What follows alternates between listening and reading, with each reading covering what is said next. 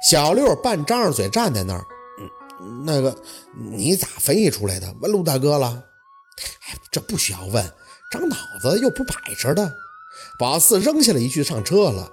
陆佩做的事儿，只要揣摩就会发现用意，只不过宝四需要浪费些时间去想罢了。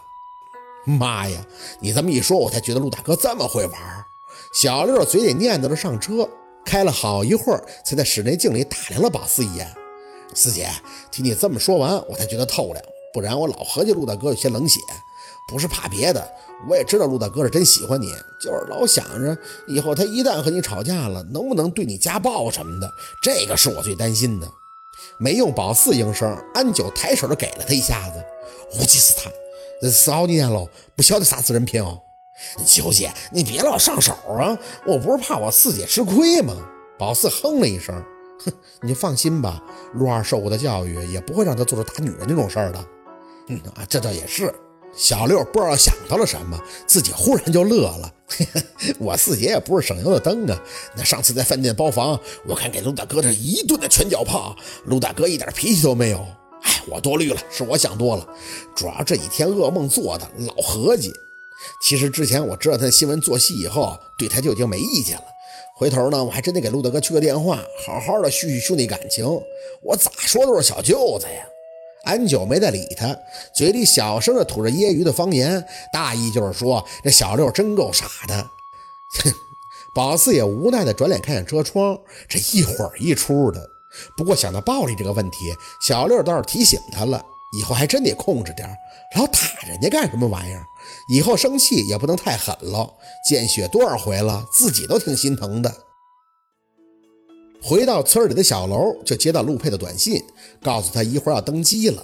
宝四回了一条以后，坐在床上，掏出兜里那张纸，还在仔细的看，看得有些入神儿。安九进来了都不知道，直到他张嘴询问：“这写啥子东西？”宝四吓了一跳，收起来已经来不及了。再说就那几个字，一目了然，只能应了一声：“，飞机遗嘱啊，还真有这个东西哦。”安九很惊讶的坐到宝子身边，哦，我还以为这个东西在电视剧里才能出现嘞，至少我坐飞机这么多年都没有遇到过。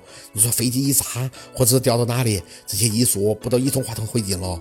航空公司搞这个还不够吓人的呢。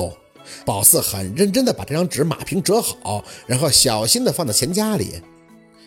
我也没听说过，不过我也就坐过一次飞机。哼，最好啊还是别遇着了，我这心脏可没陆佩那么强大，我得哭死。安九挑眉，这是上头给你的？啊，不是，是杨助理。陆佩来的时候，飞机出点问题写的，迫降以后就被他扔了。杨助理捡回来给我的，这事陆佩还不知道呢。安九点了一下头，我瞅你就心思儿，你没有怪我把你受伤的事儿和上头讲了，他回来吧？哎，不怪。说着，宝子还跟他笑笑。其实我特想见陆二，真的就是不想折腾他，但又想见他，很矛盾。那心情为啥子不好？我看你吃饭的时候就心思很重，是假的开心，不是真的开心。可我瞧着上头又像是没事儿。你们俩到底咋的了？安九的眼睛还是很毒的，至少能看出他和陆佩之间有些小问题。就是他怪怪的，哪里怪？宝四想了想，嗯，他很克制，但是我又挑不出毛病。还有他突然问我，要是他什么都没有了，我会不会还爱他？以前他不会问这种问题的。他给我的感觉就是我不爱他也得爱他，就是他很自信很强大，这种话不像是从他嘴里能说出来的，是不是他家里发生什么事情了？安九很认真的帮忙分析，瞬间就接手了当年二舅妈的接力棒。你想哦，他到哪个程度都不会什么都没有的，就算他的公司出了问题，酒店出了问题，他的人还是有价值的。他的血又不是白上的，啷个会一无所有的嘛？除非嘛，他是因为你家里事闹了什么不愉快，想抛弃什么，所以心里没得底，才会问你这种问题。我之前的一个师祖就说过，男人最脆弱的时候，就像孩子一样，需要安全感，母性，你晓得不？宝四回想了一下当时的回答，是很母性。虽然那个东西他觉得他没多少，被陆佩激了那么一下子，算是稍微挤出来那么一点点儿。可能是他家里给他压力太大了吧，他家里也不会同意我们在一起的，我配不上他。可还有一件最重要的事儿，就是你跟我说的那个不成立，啥不成立？宝四关好房门就把身体的事儿给说了。陆佩说他问过先生了，都必须跟人，自己弄不行的。安九睁大眼，也就是说，必须得先给别的男人。宝四点头，幸亏还没打坏扣骑自行车啥的自虐，不然真是在傻帽的路上一去不回头了。嗯，是。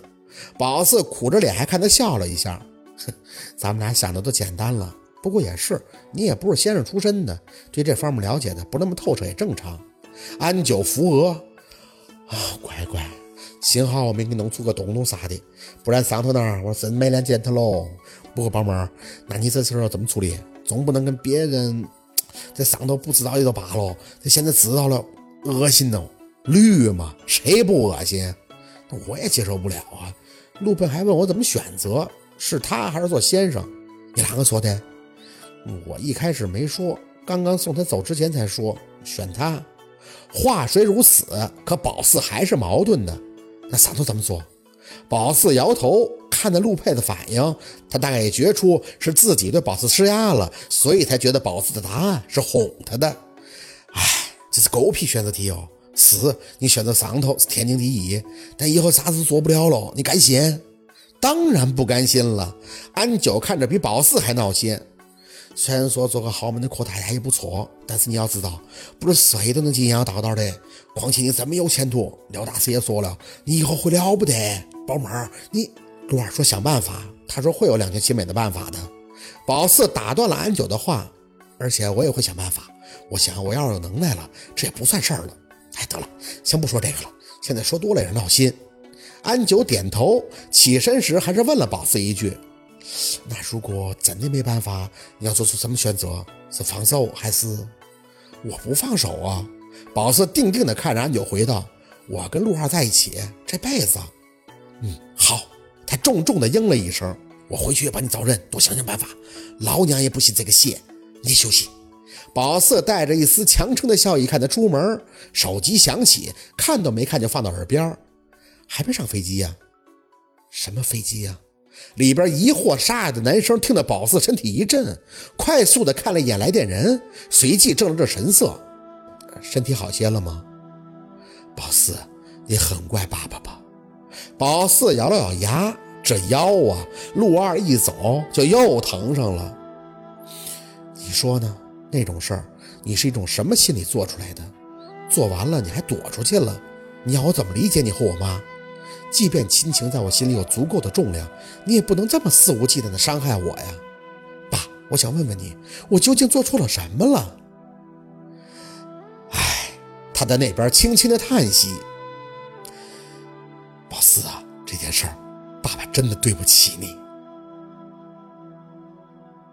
好，今天的故事就到这里，感谢您的收听。喜欢听白，好故事更加精彩，咱们明天见。